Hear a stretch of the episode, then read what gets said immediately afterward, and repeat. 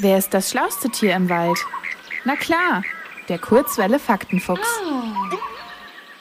Ganz egal, ob direkt am Meer oder weit und breit und nirgendwo. Wüsten gibt es überall auf unserer Erde.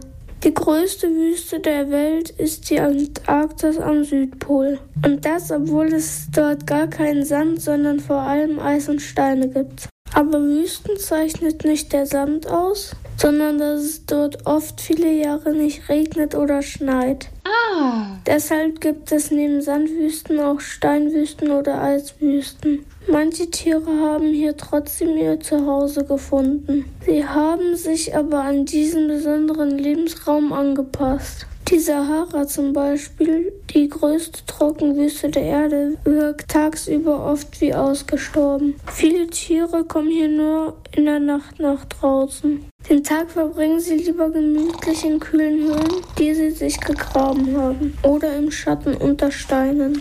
Wasser gibt es hier nur ganz wenig. Die wenigen Wasserstellen, die es gibt, nennt man Oasen. Das Wasser kommt aber nicht vom Himmel, sondern aus der Erde. An einer Oase gibt es also zum Beispiel eine Quelle, aus der Wasser kommt. Manchmal leben sogar Menschen dort in der Nähe und können trotz der Hitze Pflanzen mit dem Wasser aus der Oase anbauen. Doch nicht nur gegen die Trockenheit und Hitze müssen die Tiere und Menschen gewappnet sein, auch Kälte gehört zum Leben in der Wüste dazu.